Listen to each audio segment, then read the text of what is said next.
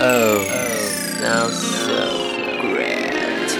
无聊八卦琐碎事，这边由我来管事。人家叫我管家婆，但我想当你老婆。人家叫我管家婆，但我想当你老婆。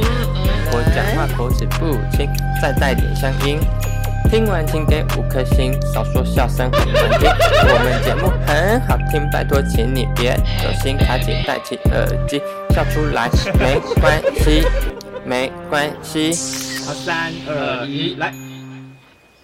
大家好，欢迎收听少中印象，我是达姑。好吵，好吵哦！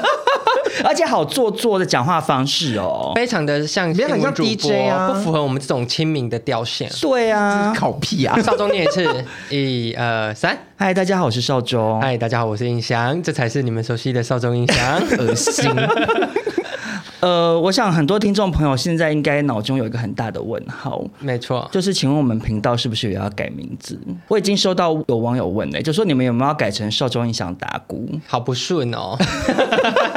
我想要先跟听众朋友解释一下，为什么达姑在第四季频频出现。嗯，当然一方面是我们想说多一个人聊天会有更多的故事内容，也有不同的火花。对，而且因为我们跟达姑毕竟认识很久，我们也很常聊天，其实频率蛮接。近了，对。可是还有另外一个原因，是因为其实我们这一季一直频频接收到一些主题，蛮适合邀请达古一起聊，这是最重要的原因啦。因为像上次，比如说我们聊贴标签，当然一定就是老班底嘛，没错。然后还有口交课，因为达古也有一起去上。嗯、对，那呃，我们今天因为有一些主题也是非达古不可，对，因为他就是写字吸着我们脱 不掉。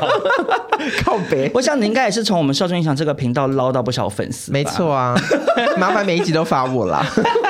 可是其实我今天要来录音室录音的路上，就一直在想说，嗯，请问我到底要听到李正达的声音几次？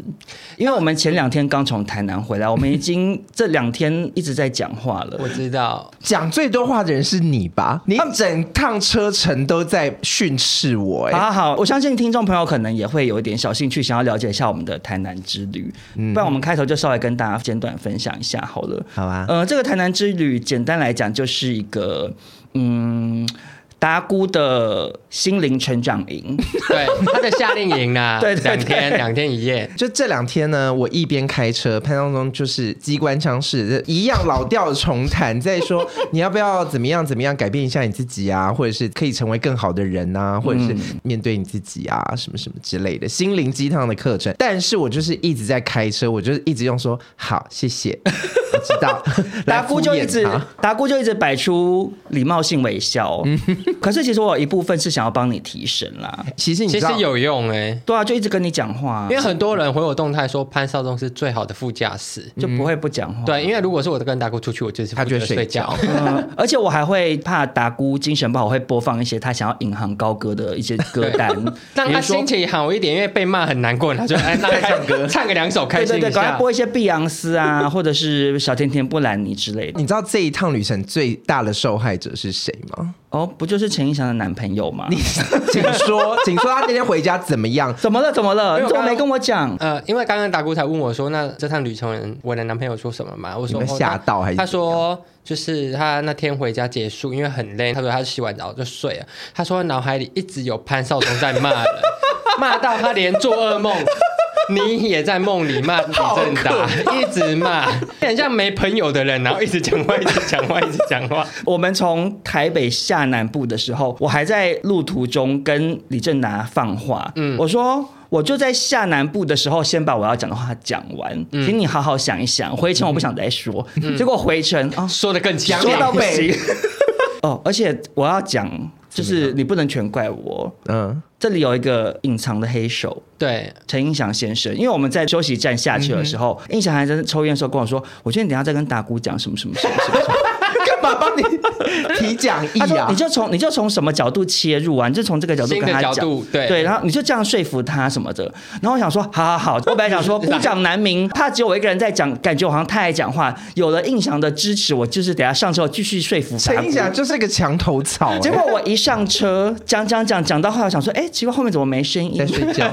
陈印象完全不发语，没有要帮腔，睡死了。但这一趟旅程，我们摒除掉车程的部分啦，当然我们的旅程。中还是充满着蛮多开心的事情，而且吃到好多台南的美食，台北很难吃到的东西，还有看了很多。我觉得你刚刚这个好吃哦这个发言，而且是话中有话。他其实就想要拐弯骂我。他说 撇除掉车程的部分，我们其实都是很开心的。他就是想要跟听众朋友说，我委屈，我在车上一直被潘少中骚扰。开车我还要被骂。哎、欸，可是我真的没有骂，哎，没有骂，我是在跟你辩论。没有，其实其实不是苦口婆心，你不要讲的好像是我单方面的。嗯，你自己也是口才不得了，也是毛毛起来，毛起来反弹。他一度骂到敲方向盘的，你有发现吗？有吗？因为那时候你好像有点睡着了，我应该睡着了。他就说我的这一生是怎样这样的咚咚咚这样敲，越讲越激动啊！他就在表达说，我就是非主流，为什么这个世界的人不接纳我？然后就嘣嘣嘣这样敲方向盘。我想说，哇，达菇也好激动。没有，我跟你讲，我后来回去冷冷静想一下，我跟你讲，你们要改变一个方式。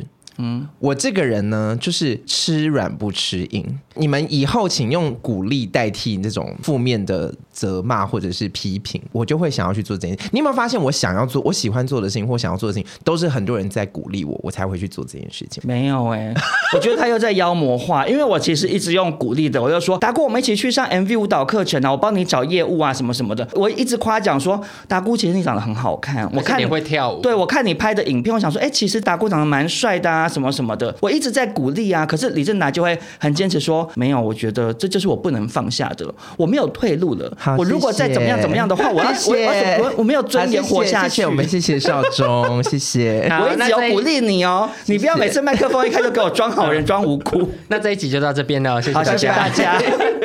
而且我觉得台南之旅印象最深刻的，应该就是我们广泛的被找去拍照这件事。哎，我有吓到哎！我们在台南怎么比在台北还夯？真的。可是不是都是台北人？这就是妙的，遇到很多听众。我想说为什么啊？大家很喜欢去台南玩吧？我在猜，可能是说大家明明是台北人去南部，可是你在异地，你会有这种他乡遇故知，会觉得很 特别巧。因为你如果走在台北街头遇到，就巧度比较低。对对，所以就会有一些听众朋友，甚至好像是发现我现。实动态，我们在拿，他就特地拍那边。对对对，还有人就是印那个应应援海报，应援海报，应援海报，在饭店楼下等。哦，那个好疯哦！最好笑是他在等的时候，李正达还在变装，不想下去。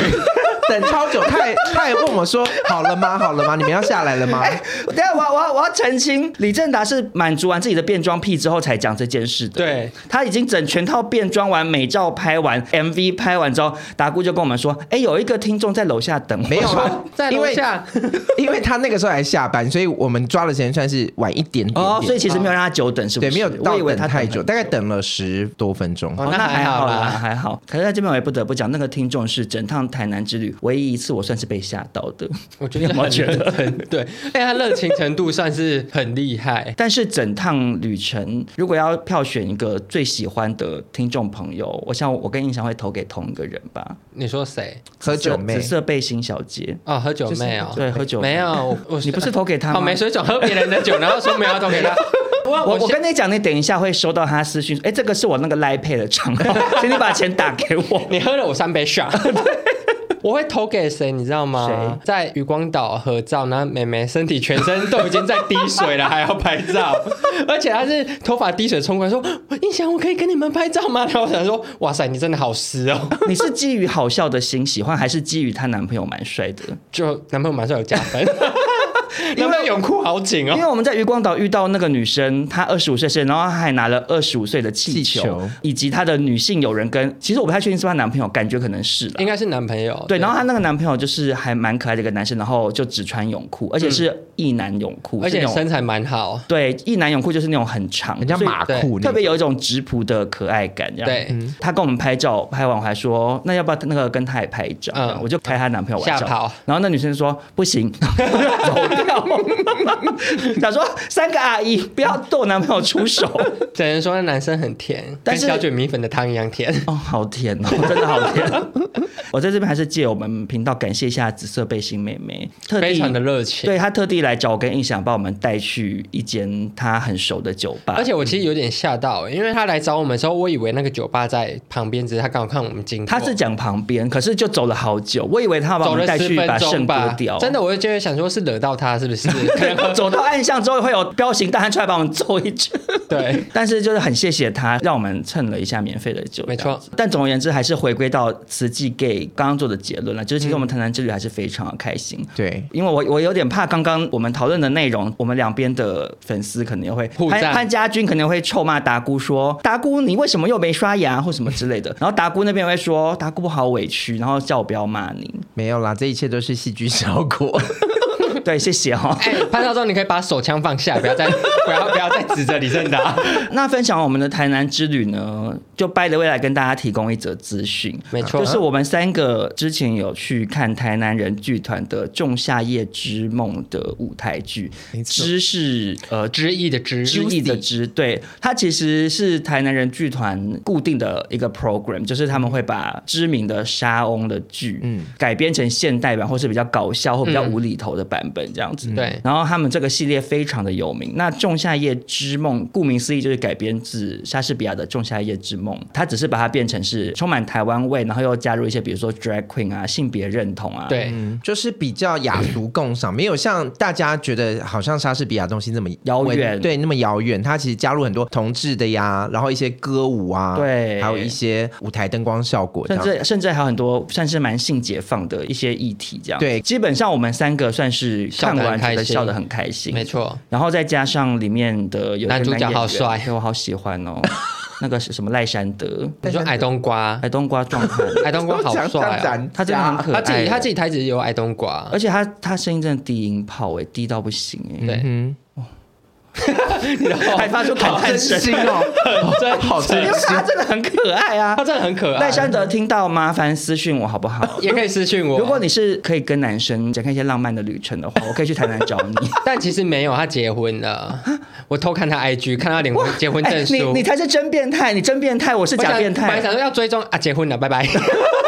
太可惜了。好了，那总而言之，如果听众朋友对于《仲夏夜之梦》这部舞台剧有兴趣的话呢，他们在八月十二号到八月十四号会在高雄的魏武营国家艺术文化中心戏剧院演出。那九月二号到九月四号会在台中的国家歌剧院中剧院演出。这样，嗯、所以有兴趣的朋友可以去台南人剧团的一些官网上面看详细资讯。嗯、好，那言归正传，我们今天少中音响这一集其实要讨论的主题呢是职场打。答客问，答就是达姑的答。嗯，那为什么邀请达姑呢？是因为达姑其实就是一个资方代表，我们三个算是代表不同身份。达姑是老板，嗯、然后我是主管，嗯、那我想是社畜，对。嗯、但是最被压榨的那个角色，没错。其实我以前在跟你们一起工作，所以常常跟你们一起骂老板，觉得老板怎么样怎么样。嗯、可是当我有朝一日创业，然后当上这个老板的这个角色之后，发现真的是换了职位，换了脑袋，因为你看东西跟想东西完全视角不同。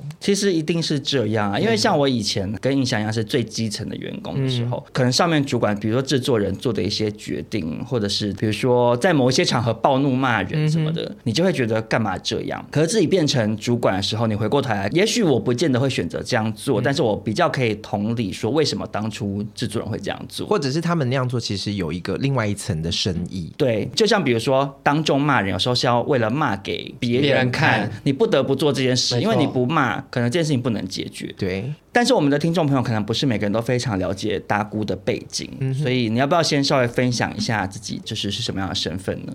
我之前跟少庄他们是都是在做电视节目的这个同事嘛，然后我在二零二零年的时候自己创业开了一个后期制作的公司，就是专门做这个网络。哎，为什么李正达？为什么你每次只要讲到严肃议题，你就会那种金片子冒出来？而且我刚刚讲说我在二零二零的时候开了一间波西米亚的服饰，我觉得 比较合理吧？对，我在二零二零的时候。加盟了塞爸爸，就比较大。对，不是啊，你为什么你有这个毛病？你知道吗？你就是会不晓得，他觉得可能这比较严肃，他只要严肃一点，他金片子就会冒出来，播音腔了。跟跟大家讲一下，达姑没有任何中中国背景，对对对，他就是土生土长台湾人，住在泸州啦。老酒郎啦，丢啦丢啦，嘿，反正达姑她就是我们以前的同事呢。她后来因为她本身是泸州贵千金，家底算是有一点啦，有一点，所以后来就是自己创业开了剪接公司。对那因为她以前在电视节目的幕后领域，她就是专攻剪辑这个部分。达姑的后置能力算是被我们当时的老板奉为台湾第一把交椅。我跟你说，他跟来开会的客户说，这是本公司的天才后置。可是达姑虽然后来变成了老板，然后达姑刚刚也说换了职位换了脑袋，可是其实我跟印象侧面观看，达姑其实不是惯老板啦，他算是对员工非常非常的好。嗯，这点就是因为我我其实自己是一个死记 gay 啦，你不是你好恶毒，我那对啊，守明双面 gay，你敢在那个寺庙前面讲那么恶毒的笑话？还说是慈济，超可怕！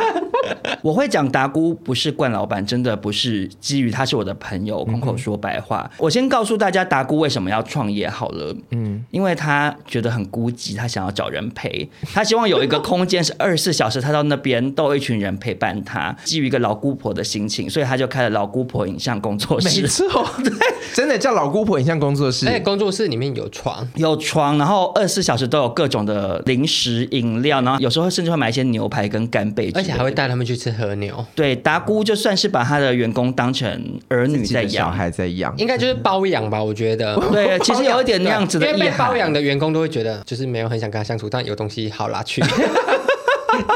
我的员工真的是蛮喜欢我，因为其实还有一些人是那种来来去，就是他们刚才觉得说啊，就是在这边工作久了，他们想要出去看看，结果出去过没一一两个月就又回来找我。达姑给员工的待遇跟酬劳，真的不是一般剪接公司可以比拟的。基本上达姑的员工的薪资应该是一般剪接师的两倍吧？不敢说两倍，但一点五倍应该都有。对，刚刚讲了这么一大串夸奖达姑当老板的 这个身份的原因，就是因为接下来我们就要分享一些网友的。投稿，然后网友会提出一些他们在职场上遇到的问题。那我跟印象还有达姑分别会以自己不同的身份给这个网友一些意见。这样，那既然达姑不是惯老板，大家就可以安心服用，就是他绝对不会想说我是惯老板，我要陷害你们，继续被你们老板压榨。达姑不是这种，但是我觉得待会讲出来的话，有时候听起来还是会像惯老板。我跟你讲，因为我懂，就是有时候忠言逆耳，有时候我也会看到有一些人的投稿，我。想说，嗯，其实你可能自己有问题。嗯、对。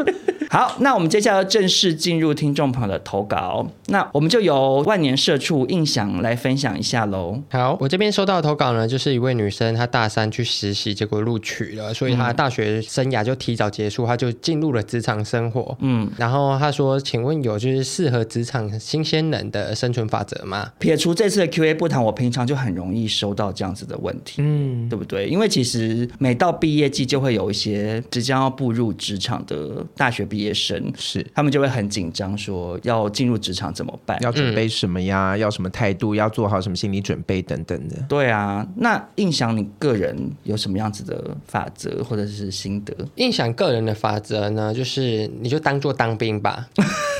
为什么？刚进入职场的时候，就是先不要太嚣张。嗯，就跟你新训进入了一个就是新的单位，你当然就是大家做什么时候，你就是更乖的去主动去做。说实在，到底有谁会一进公司第一一天就很嚣张，到底可以多嚣张？有些、就是、跟主管说，麻烦帮我泡一杯咖啡，这样 不是是那种那种就是基本的态度，就撇除公事之外，嗯、最基本的态度就是要好一点。我知道，就是可能现在越年轻，就是大家各自的风格会更强烈一点点，就觉得哦，那些事我不要做。哎、欸，我觉得你提了一个很好的、嗯，就是我是来应征这个职位，那个不是我工作的事，为什么我得去帮忙？嗯，但就是以阿斌哥心情，就是团体生活，大家在干嘛就干嘛。对，而且好处就是大家会记得。你帮过他忙，对，往后你遇到什么困难，还可以就是通融一下。我觉得应该是说与人为善啦，嗯，对，就是我觉得是职场应得值。我觉得我们积积应得值嘛，对，积积应得值。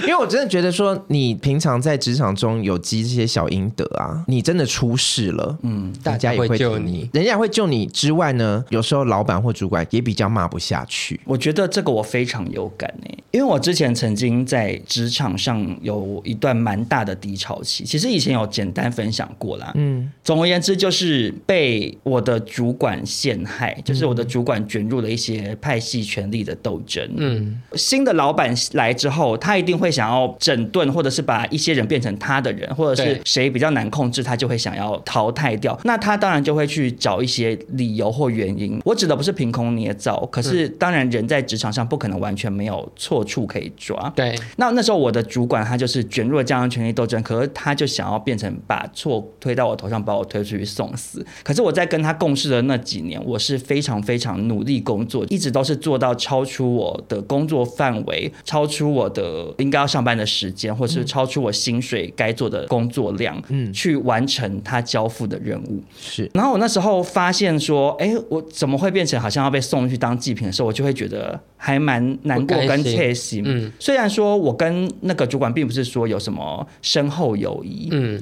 而且说实在，我实在不像公司里面有一些人嘴巴很甜，嗯，就是他看了就说，哎，叉叉姐你瘦了耶，哦，你这个包包很好看，你懂吗？其实我没有觉得他们不对哦，因为这个是他们的生存法则，嘴巴甜一点总没错啊。可是我就不是那种人，我就是那种他叫我干嘛会说好，然后我做我会跟他报告，然后跟他说好，我完成怎么样什么什么，我的方法是什么，我就是比较务实类的，我就是因为我也找不到点夸，我并没有真的觉得他包包很好看。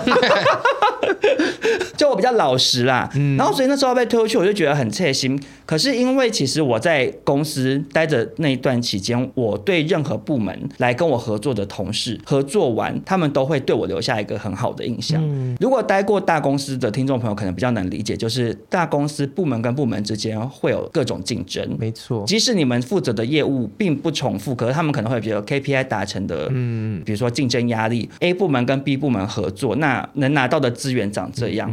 那我们到底要怎么去抢？怎么去？有时候还不是竞争，有时候还要推卸责任。对对对对对，因为我很讨厌算计这些事。他有时候会骂我说潘少忠就是太心慈手软了，或者就觉得我很不切实际，就是不懂去算这些东西。可是我就觉得我就不喜欢嘛。那我就觉得我今天跟你这个部门合作，我就好好的把这件事情完成。嗯。那因为跟我合作的其实也都不会是他们的一级主管，嗯，其实都是一级主管之间在勾心斗角。没错。其实下面的我觉得也可能是世代的差异，就是可能我们三十几岁以下的，我们比较不喜欢算那些东西。可是四五十岁以上，他们都很多喜欢把权力握在手上。对，然后很多东西要算。可是，所以我那时候遭到我那个主管的陷害的时候，嗯、我一开始还猛然不知，我只觉得他最近怎么好像在找我麻烦。可是后来是开始有各个不同的部门，嗯，他们可能听到一些风声，知道公司要在整顿一些 something 跟一些人，嗯、就纷纷来跟我通风报信，提醒我要小心，然后甚至也帮我想一些办法去面对或解决这件事情。嗯，那所以最后很幸运，就是那个老妖怪被 斗走了，那我没事，逃过一劫。对，所以我其实觉得达姑刚刚讲说在职场中要积阴德值这件事情真的很重要。对，其实我觉得应该是不要只看眼前的得失啦。对，没错。对，有一些举手之劳，你真的你帮别人做了一下，你不会损失太多。即便他最后没有感谢你，但如果与你无伤的话，其实就像当做买乐透也也是一样，你可能就一次买好几个随随机选号码，对呀，搞不好就中个两百块啊。所以我觉得不要吝啬，呃，施一些小恩惠给你的同事，多多的去帮助别人，有时候反而会意外开启你新的兴趣。哎，如果我就乖乖安分守己，只做我自己的事情，我就碰不到其他不同的领域，学到新的。对对对，我觉得有时候会莫名其妙的学到一些新的技能，我觉得这也是非常有用的。嗯嗯，对，讲的很有道理。但就是会浪费你时间。就是我会这样觉得呢，是因为我之前有一份工作是做活动企划的，嗯，但我被派着去做一个花艺活动，嗯，但在花艺活动之前，我是对花完全是毫无兴趣。哦，是这样子。对，然后我只是那时候去做这份活动的时候，我就有点太尽心尽力了吧，就是布置的很美，然后全方位的投入，然后还主动帮那个花店剪成影片，这样，嗯，就完全不是我要做的事情。对，后来呢，我就是因为对花有兴趣。所以我就是贸然决然的，就是那叫贸然决然，毅然决然，毅然决然，那叫冒冒失失。对毅然决然的，然后就去投了这家花店履历，而且这家花店在台北市算是非常有名的。嗯，然后就因为我当初做了这个影片，他就对我有印象，而且我是零经验，然后花艺零经验。嗯，但就因为我当初就是热心的去做了这个影片，所以他就是录用了我。我突然觉得热心助人这件事情，不是只是在职场，其实在整个人身上都是。的确是，就是应得啊，会有一个善的循环哦，会有一个善。慈济给，给，善的循环都说得出来。在妈祖庙前面讲一些恶毒的话，那个我还忘。不掉、欸，不要吵。但我最后再给新鲜人听众朋友一个小建议啦，我个人觉得还蛮重要的。嗯，除了做善事之外，我觉得要耐骂一点啊。嗯，有的人脸皮比较薄，嗯，然后你就觉得一被骂就觉得受不了，太糗了，我犯错太糗了，嗯、我我离职好了，或者是无法面对逃避，这是不对的。嗯，不管今天发生了什么天大的错处，嗯、你就是承受那个后果，你就努力去负责。嗯、你至少留一个好名声，是说哦，比如说印象出错，可是他有把它好好的收尾，他没有逃走。嗯，至少大家会留一个好印象。对，或者是说，可能你是一个冒冒失失，常常事情没有做好的人，至少你很耐骂的话，说实在，伸手不打笑脸人。而且我跟你说，大家会嗯，就是游戏就有分各种角色，你就当就是坦克。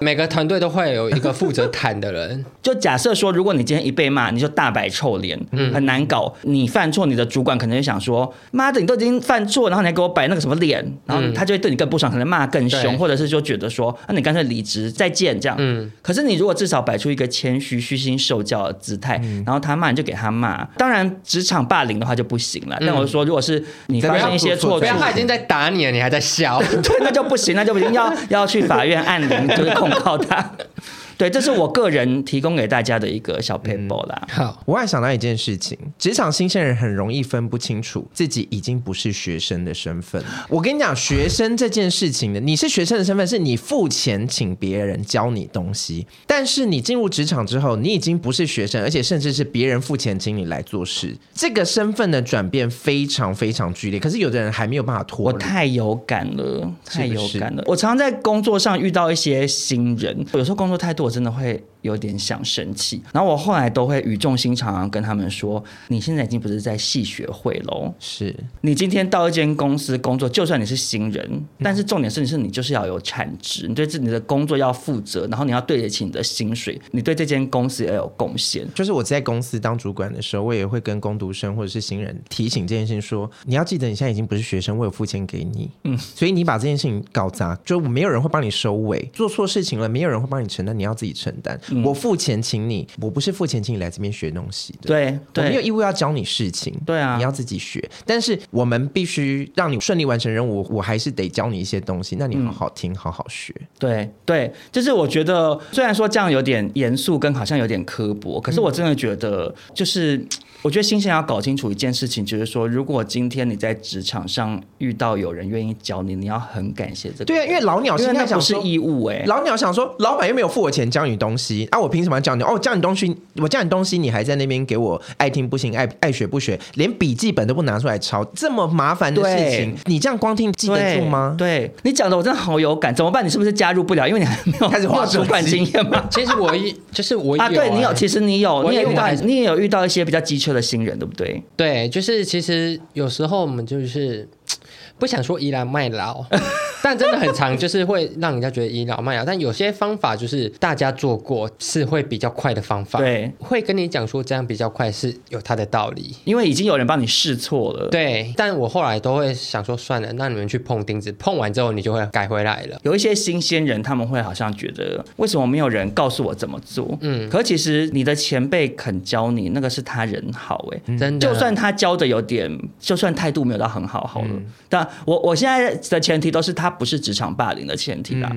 就算他态度没有到很好，他可能没有到那么有耐心，或者是没有那么想教，可是他至少还是教你，他还是为你提点一个方向了，你都要感谢他，然后自己想办法去把他没有讲清楚的那些资讯，自己去把它补完，因为他领的薪水，他是做他分内的工作，其实他教你是他多做的嘛。有的前辈人很好，那就是会回到我们刚刚讲，就是在积阴德啊，可是那都不是人家的义务，所以我觉得大家要搞清楚这件事。好，那既然讨论到新鲜人呢，我就直接把就是关于新鲜人的问题问完。好。好，这个投稿呢是新鲜人无实务经验，嗯，想请问三位会选择留在轻松的事务所慢慢学，嗯、还是去高压的环境被电但学经验比较快呢？以后打字给我打这么多试看看，我这都大打劫。哎、欸，我你你讲这个我要再宣导一次，嗯，我每次真投稿，嗯，都会有一些人说少忠我字打不下，我在这边传给，然后他就私讯了大概一千字的 论文。给我，没办法，我每次看到那种我都想说谢谢。谢你，你很热情。可是我们的节目，我如果把那篇念完十分钟，对，所以我都是选简短的。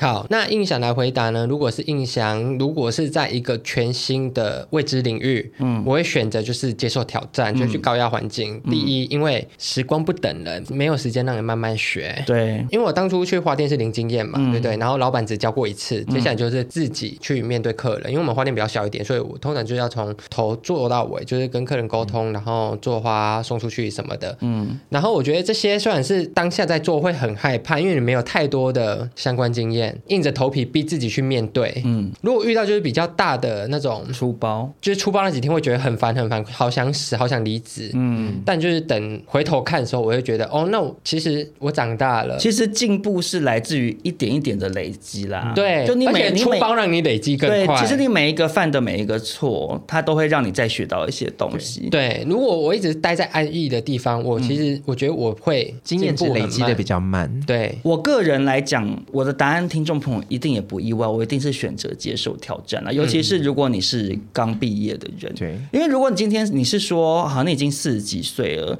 你已经做到可能一个中阶主管，那你今天可能就会觉得存了一笔存款，啊，我就是慢慢等养老，然后以后搬去什么云林，就是买一个小房子种菜这样。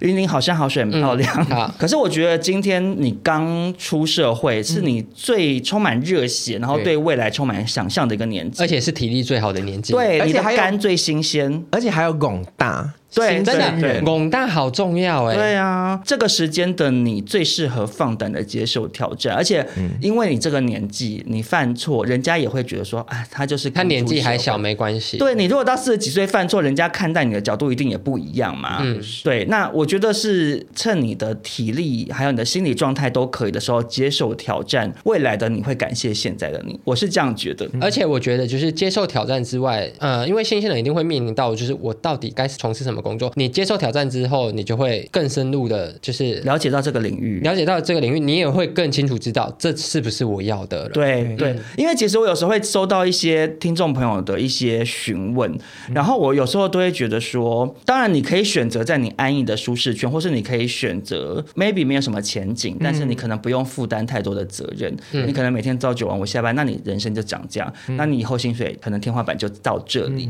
我其实觉得你要过这样的人生，当然没有不行，其实的的确每个人的人生规划不一样。那或者也许是有的人可能家里很有钱啊，他不需要努力那么多，他可能工作只是打发时间，那都都有可能。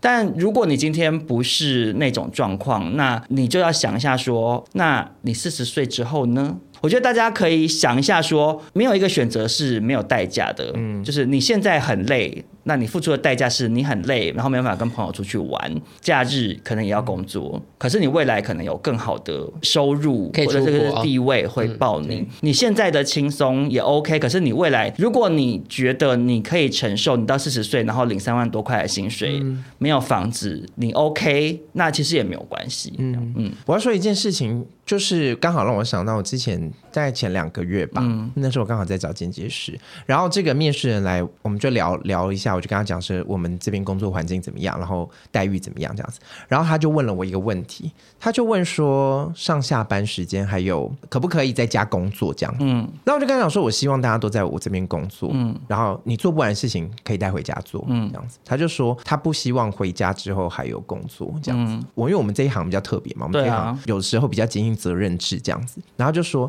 他他希望可以，对对对对。我好像要帮你补充一下，因为我怕听众朋友不懂，会觉得你是惯老板。嗯，我们做节目的剪接公司是二十四小时轮班的。嗯，为什么是二十四小时轮班的原因，是因为比如说制作单位它的这个每一集节目，它跟电视台是有一个排好要播出的时间的。今天录一天，我录了五集，我这五集就是有一个顺序。对，所以基本上就有点像警卫杯杯，它也是二十四小时轮班。像一般的剪接公司就是十个小时换一班，你要一直不停的有剪接师可以。剪带子啊，因为这个产业链长这样子。对，那达姑那边的话，他就是我这边是属于结案性质，我把这个案子发给你，我不管你的工作时间是怎么样，嗯，但你就是需要在胶片之前把这个事情完成，所以你的案子有的时候不可能断的这么干净，你下班之后就不干你的事情这样子。好，然后我就他就问我说。那这份工作会不会占用他很多他的下班时间？嗯，我就说我们真的是接近责任制的工作，所以他不可能不占用到你下班时间。你下班的时候，有的时候都还是要思考一下你的东西要怎么剪，或者是有的时候我群组里面会有讯息要通知你什么的。嗯，然后他就回答我说，那他可能不太适合这份工作。嗯，我说怎么了吗？他就说，因为他想要有他自己的生活。嗯，然后我那天我。好大的喷气，啊啊、感觉我我受够年轻人了。我要讲很刻薄的话，但是我我觉得差一点要讲很刻薄的话，但是我收获就是说好，那没关系，你回去想一想，我们再联络这样。嗯，但其实我内心本来要喷出来刻薄的那句“刻薄菇，刻薄菇”，我内心本来我原本要喷出来那句话是说，你现在的生活值得你用一天十二个小时去过吗？你过的那是什么生活？就是。你你有没有想过说你现在过的坏心眼？因为大家都说生活跟工作有一个比例嘛。嗯，我之前也在现实动态问过大家问题，大家的比例是什么？大家都说一半一半最好啊。然后什么工作八个小时，然后其他都是自己的时间，这样最好或者怎么样？但是我有我就想问问看大家，你扪心自问，你现在过的生活值得你用那么多时间去过吗？嗯，你为什么不把这个时间多拨一点在成长？对，如果你的职场是有发展性、是有爬升的可能的话，你为什么不？把多花一点时间在这件事情上面，这对你来说都没有坏处。我其实面试过不止一个人，他都是告诉我说，他希望工作跟生活的比例不要超过某一个，就是一个大家好像比较现在的主流的职场价值观。对、嗯、我这真的想问说，你们自己想想看啦，你们的生活。到底是什么样？你你你说好，我要我要过我自己的生活。你生活在干嘛？你生活就回家追剧、打手游，然后去吃吃那种小餐厅，或者吃吃小下午茶，好可怕。然后就觉得好开心哦，好开心哦，这就是我要的生活。可是你这生活要过多久？而且这生活真的值得你花这么多时间去过吗？你追剧，你打手游，你干嘛干嘛？这些是你未来不能做吗？我还是要平衡报道一下。好，你说。达姑刚刚讲的出发点是基于说，我们都是对职场成就在乎的人，我觉得应该这样。其实我在想，嗯、这次会来问问题的人，应该都是对自己职场有一点点想法或要求的，才会来问跟职场有关的问题吧？I'm not sure。有些人可能只是想要讨拍啊。OK，不好意思。确定吗？我是女强人，被你骂跑了。对，但总而言之，我的意思是说，就回到我刚刚前面讲，嗯、就是我其实也可以理解说，想要有自己的生活。嗯，因为我入演艺圈这一行，我职涯的前面很长一段时间，一半以上都是没有私人生活的。嗯、我们以前曾经有，比如说三个月没有休一天的假，知道，就是每天都这工作，六日也工作的那种状态。我觉得那个有一点病态了啦。对，但我的意思是说，你要的未来是什么？嗯、这件事情要想一下，就是说。你可以很追求说，我一定是把私人生活放第一位，工作它只是我赚钱的工具，什么什么的，嗯，其实也都没有问题。那就是未来，当你的朋友们的收入或生活水平到那里的时候，你自己的心情，你可以接受吗？你觉得 OK 吗？如果 OK，那就 OK。嗯，对啊，我觉得或许可能会有另外一种角度，就是达姑遇到的那个人是有自己的第二专长跟兴趣。嗯，他需要有自己的时间去赚另外一份钱，我觉得这就是 OK 的。对，其实也是一种角度，就是他是有自己的斜杠的事业要做，我觉得这是 OK 的。嗯，可是你知道，对一个老板来说，听到这句话多生气。我知道啊，但所以他不会告诉你，他不会告诉你说，我下班八个小时，因为我他妈要回去搓羊毛毡，要去排市集。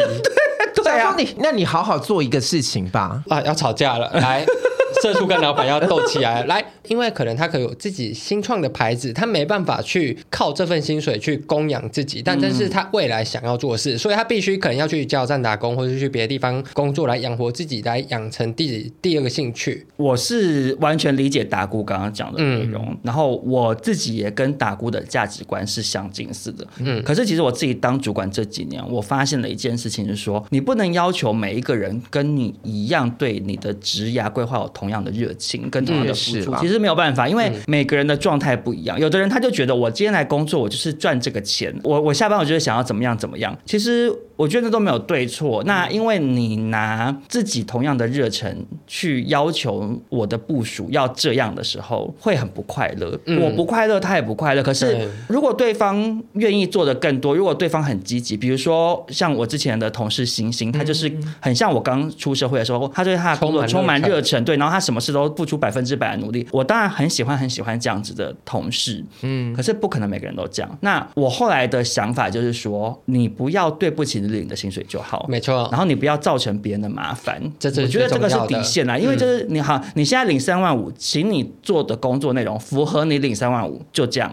我没有让你多做，但你要至少要符合你领的薪水这样子。嗯，但是那我就把这个话锋一转，怎么样？又要骂人了？不是啦，就是说，那这就会是面试大忌。你不要跟你的老板说我要想要过你自己的生活，对或者是你就是会让人家觉得你对这个工作很没有热忱，不知道为什么要用一个对自己的这个工作这么没有兴趣的人。对啊，对。其实我觉得这个就会变成有点像是面试技巧，欸，对啦，对。对方其实对你了解并不深，他就是拿到你一张履历表，然后你就摆出过度自我跟太真实的情况，说哦，因为我就是不想加班，我想要自己，我要回家玩猫什么的。嗯、那老板就会想说，哎，这个人好像懒懒散散，我会不会交办工作给他，他就不好好做，还是有这种考量了。而且你自己玩交友软体都会想要拍比较好看的照片去骗别人，对对，你他履历怎么不写好一点？真的。然后交友软体上面说什么几公分几公分，有时候脱裤子脱下来不是那个 没有数啊。但怎样，你已经录取他了。对。裤子都脱了，也不得不稍微吃一下。对啊，三个月之后再把它废掉。好，那接下来呢？少中这边分享网友的问题，他说：老板明知某主管工作软烂。情绪管理差，已经逼走许多员工，却还是继续留用他，到底为什么？我在这边会特别想要念这个问题的原因，是因为我觉得很多很多人，你不是主管的时候，嗯，你看主管做一些事情，你会觉得这个人很没有用，嗯，或者是这个你也不知道，可是其实可能那个主管在处理或者他会的事情是也是你不知道的，嗯，我不是在帮这个投稿里面的这个主管。讲话，他可能真的很烂，因为我有。遇到很烂很烂的主管，嗯、可是主管这个职务的功能不是去跟你会处理一样的杂事，跟你会填写一样的表格，嗯、一样会做 PowerPoint，其实那都不是重点。嗯、主管要会做的事情是给予一个方向，然后还有比如说协调人力，怎么样去跟上面争取资源，放在你们这个部门，嗯、让你们这个部门可以更顺利的完成你们的目标，嗯、这才是主管要做的事情。还有最重要是承担一些责任。对，有时候主管承担的责任是。大家看不到的，因为像我自己算是小主管，我其实就会卡在上面跟下面嘛。没错。然后其实我自己当主管来讲。我就会很尽量避免把上面给我的压力或情绪给下面的人，因为我就会觉得，反正就到我这边为止。我被骂或什么的，我不会说哦，我被骂，那我就去骂下面的人，因为我觉得那是一个恶性循环，其实没有什么意义。我如果因为什么样子的原因，或者是下面的人没做好，那我觉得反正被骂是我的工作职责的范围之一。的确，那我就被你骂嘛，那我再去跟下面人讲说，哦，可是因为上面怎么什么，我就告诉你说，那我们现在要决定怎么做。或是你应该要再做什么调整？所以我觉得大家不要觉得好像主管看起来比较轻松，好像主管没有像你一样，基层员工真的会，你上班八小时，你这八小时你可能都忙忙忙，想说、嗯、哦我忙到不行。可是基层员工你可能下班就下班了，对对。可是主管不是这个状态，主管可能 uncle，对他可能这八小时不是每分每秒都在做事，有时候就是真的没事，嗯嗯。可是他要承担的责任、负担、心理压力可能比你更多。嗯、可能在你不知道的时候，你可能已经回家就没事了。可是他可能正在处理其他你没有想到的事情。嗯，对。我讲最简单的就是 以面试来说好了。嗯，你面试的可能是付出劳力的工作，但他面试的是付出脑力的工作。对，对，所以你们两个工作本来就是没有相干的。对，对。我其实一直蛮想要跟听众朋友分享这件事情。嗯，对，我觉得。这个我觉得是蛮重要的，因为他会是职场最大的抱怨之一。对对，你就想说我的主管好没有用哦，为什么他就看起来很闲？嗯，当然有一些真的很闲，因为我自己接也是有遇过很烂很烂的主管，真的很闲很闲，然后一直就是我也遇过，想一些贪污的事啊，或者是把妹妹啊，或者什么就很烂的那种。但是那种人他自己会遭报应，而且我觉得有一些基层的员工会抱怨说，主管就是只会跟老板拍马屁。可是其实你要知道，拍马屁是一门学问，对，它是一个技能呢。嗯、我身为主管，我就是因为不会拍马屁，所以我有时候得承担这个苦果啊。那、啊、只是说，因为我我放不下啦，讲难听点就是这样，嗯、我不愿意为了工作扭曲自己的性格太多，嗯、所以我不想要当那样子的人。可是其实能够做到那样子，那是一门学问呢。而且我跟你说，拍马屁陪吃饭。饭有多累。对，而且那不是你上班时间，是对。下班时间你要去陪笑脸，真的，嗯，其实那不是一件轻松的事情。对，其实跟我创业也是一样哎、欸，我我们以前看我们公司的老板一整天在那边出国，然后就是到处去吃饭，然后过着很光鲜亮丽的生活，然后穿很贵的衣服、很贵的鞋子，然后那时候就会觉得说，哇，他什么事都没在做，赚多少钱，然后到处炫耀说他几岁的时候 赚了一台跑车。但是，就是直到我创业之后，我才知道说，你每天要面对的大大小小的事情，你的公司付不出薪水给员工，或者是你怎么了，那些东西，那个压力都会午夜梦回，都压得我喘不过气。你当然可以觉得老板很闲，你可以觉得老板很机车，你可以觉得老板很没有用。嗯、可是今天到头来，这间公司如果倒了，嗯、是他倒了，对，嗯、是他倒了，你再去找别的工作，而且劳基法会保障你，还是可以领到、嗯、啊。当然，有的人恶意倒闭是一回事，嗯、但我说至少基本上法律是有保障，你会领到你的资遣费或什么的，嗯，然后你就再去找下一份工作，或者是劳工局有一些什么就业辅导，你都还有其他路。他如果倒，那台跑车就要卖掉了，而且他人生有可能会毁掉。对啊，对，老板在赌的是他的人生啊，没有错。对，以后看到老板，请他们对他们有一点三分尊敬。可是有的老板很烂也是事实，真的必须要说。但我觉得我回过头来讲这个网友的投稿，他说到底为什么这个主管这么烂，老板还是留用他？啊，我觉得我想要补充的一个点是说，你今天觉得为什么老板要留用这个人？也许他就是有一个好处是你不知道的。嗯。他一定对老板来讲有一个必要性，所以如这个投稿人讲说，哦，他可能人很差很烂啊，逼走下面的人，但为什么他留得住？他一定有一个原因。我以前工作上也曾经遇过同部门，可是是另外一个 team 的主管，然后我那时候侧面看来觉得说他这么没有用，为什么我们上面的大主管还是一直留着他？嗯，后来工作跟他相处比较长一点时间之后，我就有发现，就是因为他有其他人没有的人脉，嗯，他所以他可能常常很闲没事干，嗯、然后遇到一些责任就往推给他的下属，嗯、很烂，可是他就是有别人没有的人脉。啊，嗯、有时候老板他他就是要你这个点啊，对啊，我就要你的。人脉，因为其实人脉是最难的。对啊，你这个点符合我能够达成我的目标的话，嗯、那你其他的缺点没关系，我我接受，其实就是这样子啊。因为老板花钱请人，他自己也会评估这个人有没有。对，因为如果那个人真的完全对老板来讲一点点好处都没有的，他也不会留这个人啊。嗯、就算那个人是那个人是老板的亲戚，好，他也可能就是为了要做面子啊，做人情，对他来讲肯定也是有其他的好处。对，或者是他不想被老婆骂嘛，嗯、那也是一种好处，对啊，懂吗？就是我回家老婆不会念，好留着。对啊，对啊，其实就是这样子啊。老板会用一个人不让他走，他一定对老板来讲是有意义的。而且我觉得，就是如果你真的过得太痛苦，就离职吧。对对，其实真的是这样，投入白白种，随便你去找。但我最后还是消毒一下，就是我知道有的人真的很烂，嗯，然后我也不是要帮这些人讲话，可是我觉得有时候大家可以想一下，就是为什么这个人会被留着，或者是为什么你主管看起来好像没有在干嘛？有时候人家就是有一些你看不到的东西，所以他现在坐在这个位置上。嗯，OK，那刚才就是讲到像这样有主管卡在一个位置上面，但是你又很痛苦，你又怎么样？其实我这边也有类似的啦，就是说。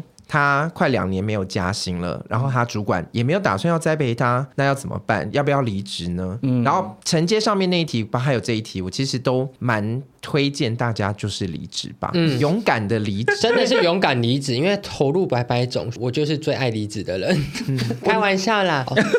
对，因为我年轻的时候也是蛮喜欢离职的。我三十岁之前换了好多好多个工作，虽然都在同一个领域，都是做电视节目的，嗯，但是我换了好几个工作。我的原因跟理由是，你如果觉得你在那个职场上面已经没有办法再吸收到新的东西，你其他的同仁跟你比起来都好像都还好。讲话好高傲哦。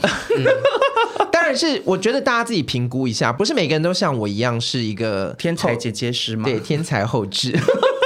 te 我的意思是这样，你觉得这个地方供给你的养分已经不够，因为你在三十岁之前，其实是你是一个还在茁壮，你在职场上还是在短寒的这个时期。嗯，那如果你停留在一滩死水里面，其实对你未来是没有帮助的。嗯，那这是一个，嗯，那我觉得你可以离职。我觉得其实因为很多人一开始刚进去可能会很不习惯，然后有一天你渐渐的就上手了，嗯，然后你上手之后，你会舍不得离开你这个，就是舒适圈。对，你会想说啊，我现在工作好不容易都上手了，我现在就闭着眼睛都可以完成我一整天的工作啊！我现在离职，我不就要去另外一个地方，就是又要再辛苦一次？嗯、可是就像达古讲的，可能你的职涯就会卡在这边，就停止了、欸。哎，我再跟大家说一个这个离职的好处。嗯，比如说你在这个状态之间，你要换工作，你要找工作了，其实你的薪水跟你的待遇是可以重谈的。对，这是一个一个三级跳的大好机会。对，但没跳好会跳断腿，就失业三个月。对。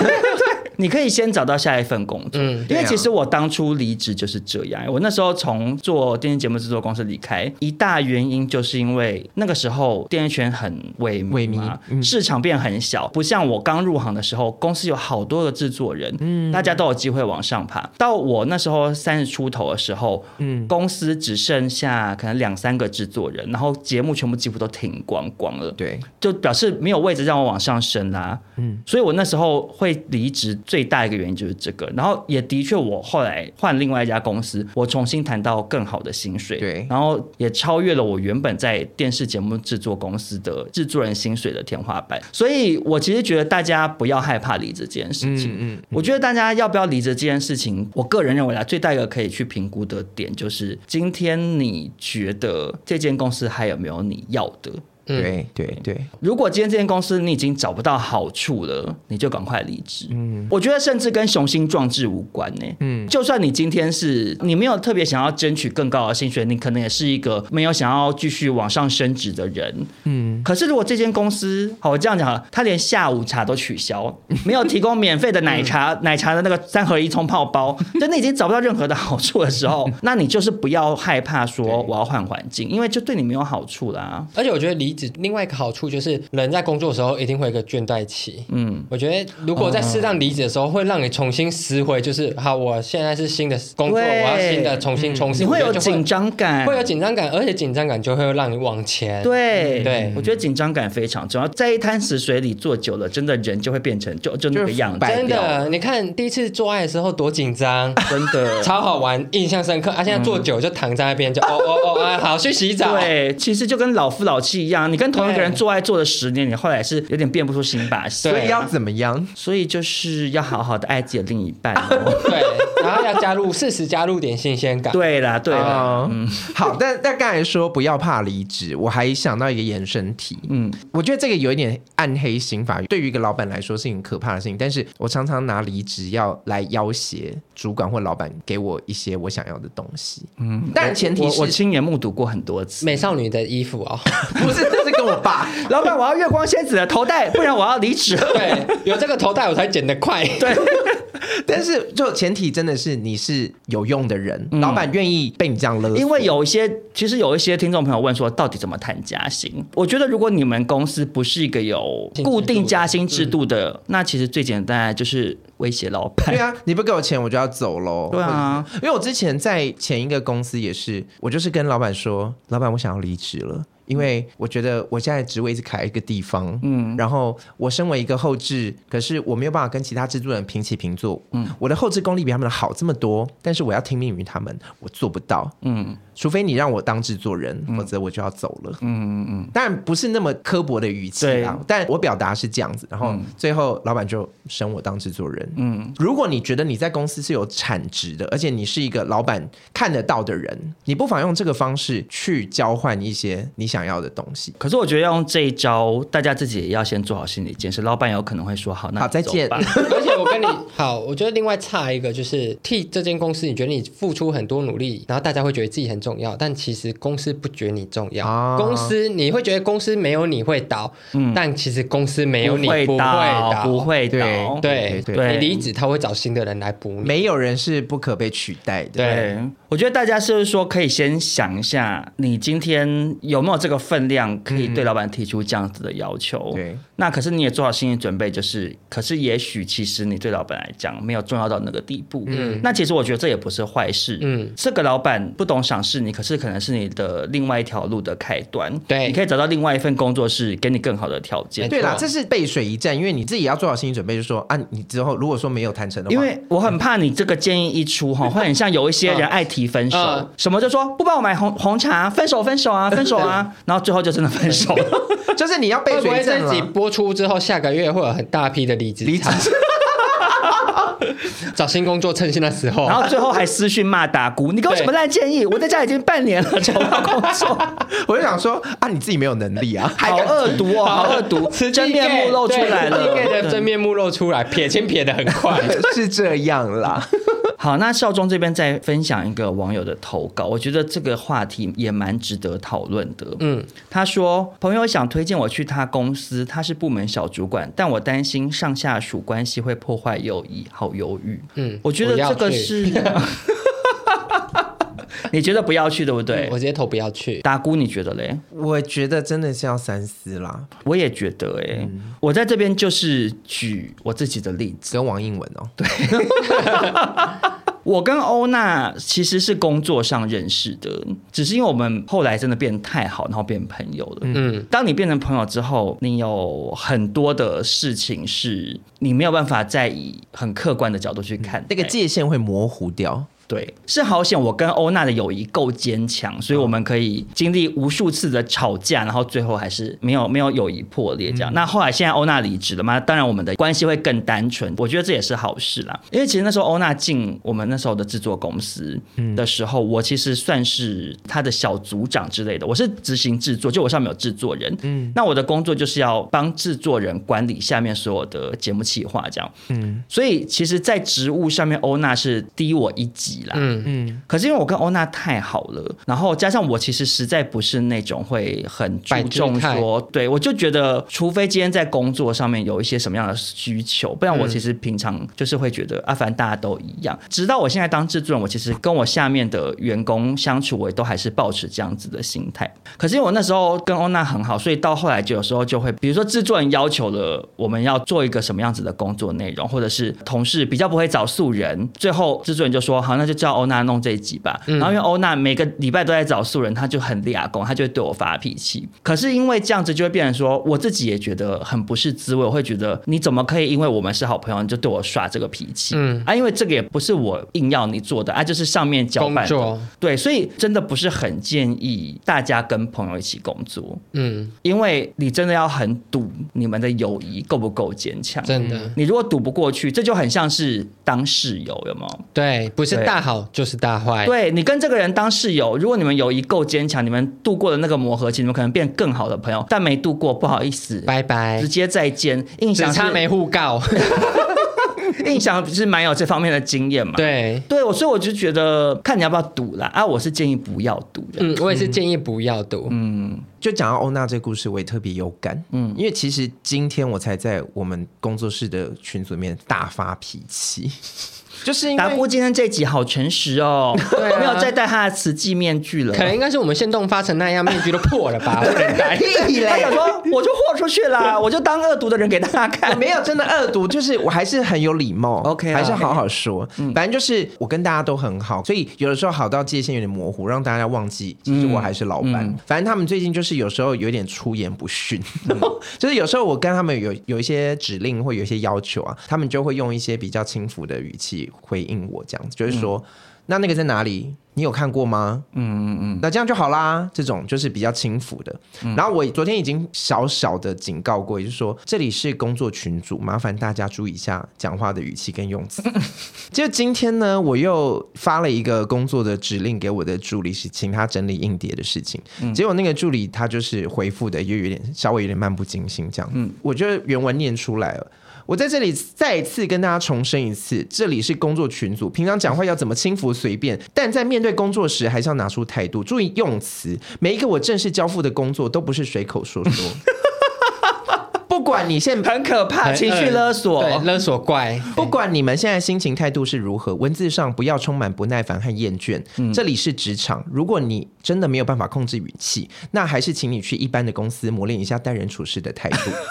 好笑，大家关系再怎么熟络，职场人际的分寸还是要注意。希望我不要再提醒，我是真的蛮火大的。嗯，我觉得这样，然后大家就说好的，收到，好的，收到，赶快，赶快，这些突然变很乖这样子。可是其实我觉得你这是好的，对啦，就是事实要你要讲，如果你一直没有讲，然后你们那些有一天大爆炸，直接揍助理两拳，那这样子就闹上了新闻版面。对啦，因为可是我完全可以懂达菇的心情，因为我以前跟欧娜工作，有时候就会冒出这种心情，就是你就一股火，你知道吗？就觉得说。说，我们现在是在讲工作，是我现在是你的主管，你你不要现在给我甩态哦，你就有那种感觉。可是其实也是因为我跟欧娜发生过很多次这样的争执，所以最后也有找到一些平衡的方法。对，所以后来，而且因为他后来年纪也越来越大，对啦，所以他就会已经不是当初刚出社会说可能性格比较冲或什么的。后来我们就会开始试着，如果要讨论工作的事情，你传讯息，你其实比如说你多加一个表情符号，或者多加一个麻烦，说请你怎么样怎么样，即使你们很熟，嗯，像我现跟欧娜现在我们娱乐百分百也其实算是有一部分工作关系，嗯可是欧娜跟我讲工作的事情的时候，她还是会用一个比较正式的语气，嗯，去传讯息，即使我们是非常非常好的朋友，你说这有没有必要？你可能会想说，我们这么熟有必要吗？它其实好处就是你有时候就会避免掉一些纷争，因为你怎么知道你传讯息的那个时候，你觉得你这样讲话 OK，可是对方万一刚好心情不好，或是刚好对方就介意这个点呢？所以我其实觉得大家在工作上传讯息的礼仪其实是蛮重要。你知道我助理之前因为他太爱用惊叹号，怎么了？你现在是不是想要用借由这集 podcast 把助理逼走？嗯，你要不要这边直接应征？你要不要直接征求一个新的助理？我只是跟大家分享一下，这就是发生过的一些小故事，这样。就是他太爱用惊叹号，嗯，然后就被我小念了一下。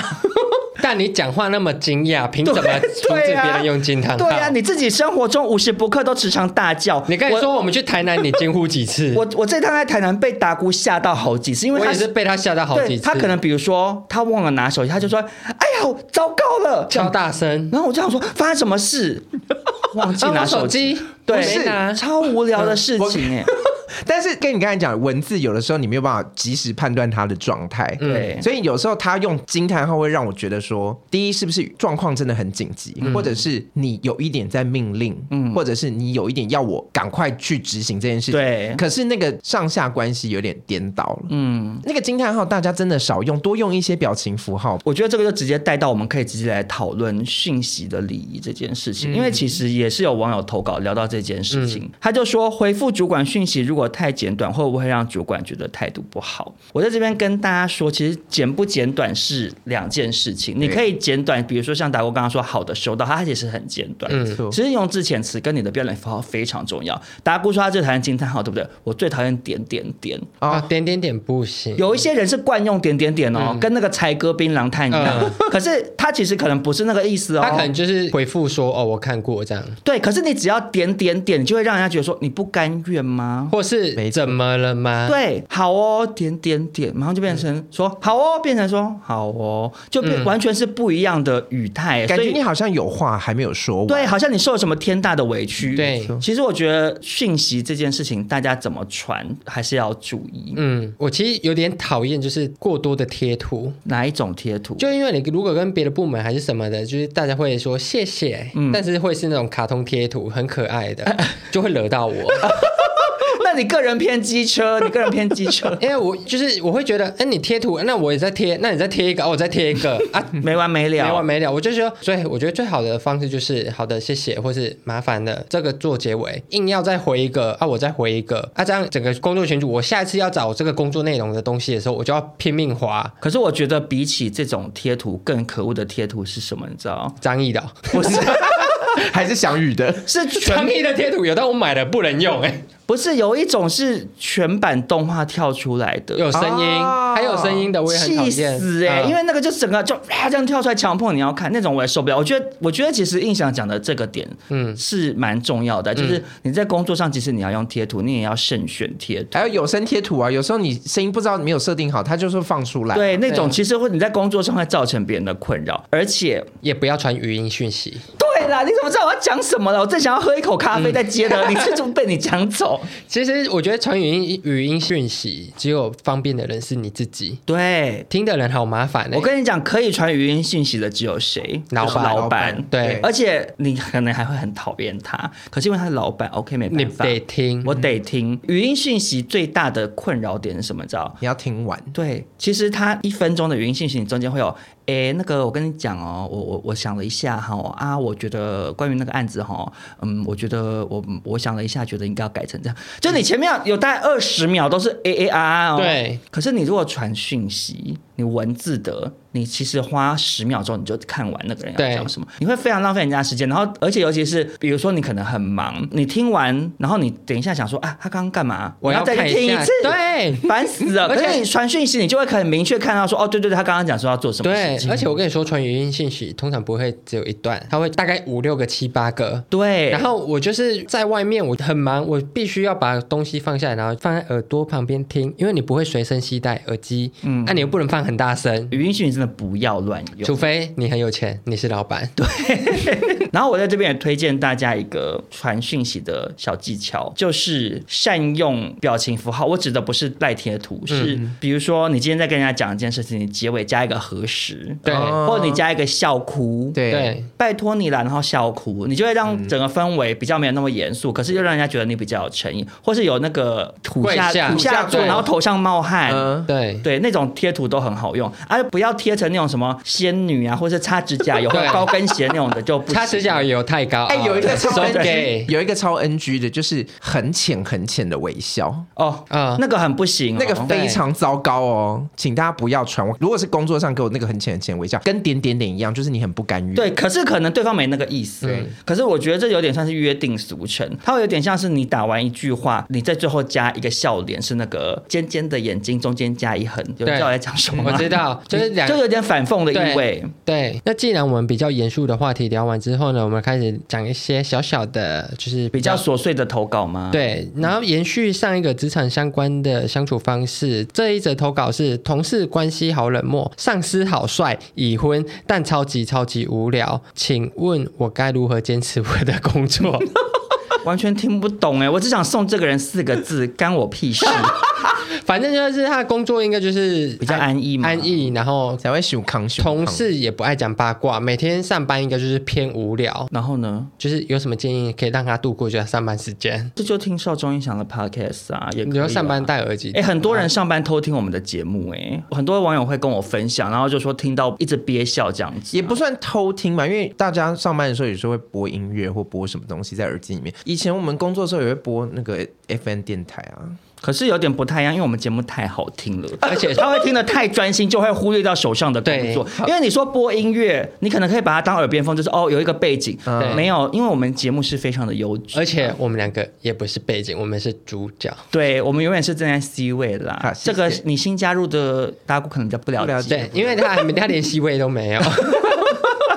那我这边也分享一个比较琐碎的投稿，这个投稿其实应该是蛮多人的心声跟想问的问题，嗯、但我只能说这个问题我们三个都会很快给他一个答复。嗯嗯，这个网友他说领完年终就跑会不会很过分？一二三，不会。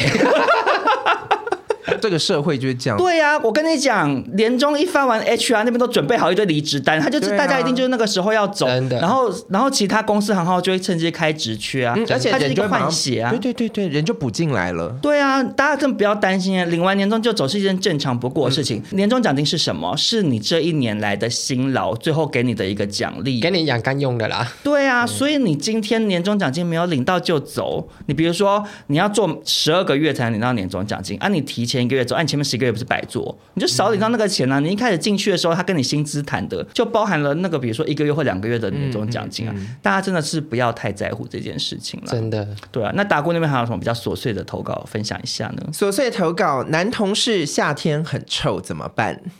啊。我不知道，因为我有这方面的经验呢。就是有很多同同事有一些异味的话，我就不知道怎么办。我觉得就取决于你跟他熟不熟哎。嗯，不熟的话，你就要在自己的位置上面放一堆分香的小物啊，让你自己靠近自己的地方的时候至少是香的。但如果是熟的话，直接拿一桶水泼下去，然后去洗澡。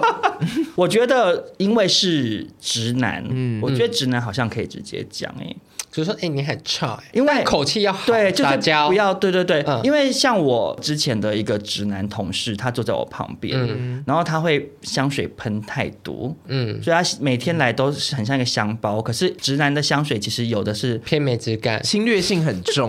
我只能说很感冒，嗯，直男香水就是就是他有的时候不是那种舒服类型的味道，计程车味啦，对，有点计计程车位啊，嗯、对啊，啊，我所以我就也只好有点半开玩笑，而且因为毕竟好我是主管嘛，嗯、所以我可能比较可以讲。嗯，我说我说哦，你香水喷很浓哦，就有点用开玩笑说你到底喷什么香水？谁啊？Boki 哦。对啦，你刚刚讲出来，万一他听到怎么办？而且杨涛宇也认识，真的他们他是他室友。啊啊 我觉得如果你是女生的话，你会有很大的优势。你是说关于提醒对方有异味这件事？对，就是其实撒娇对直男来说非常有用。你说，哎、欸，你很臭、欸。可是我跟你讲，如果今天是女生有异味，就更难办了。对啊，因为你跟那个女生讲，就算再可爱的语气跟她讲，她都会怀恨在心。对，我跟你说，茶水间的闲话就是你啊。对，因为我们公司之前就也是遇过有，比如说女生脚很臭啊，嗯，还有有女生什么狐臭、狐臭，尿尿完很臭，很多各种的味道、嗯、啊。欧娜也都会跟我抱怨，其实那个都很。很难，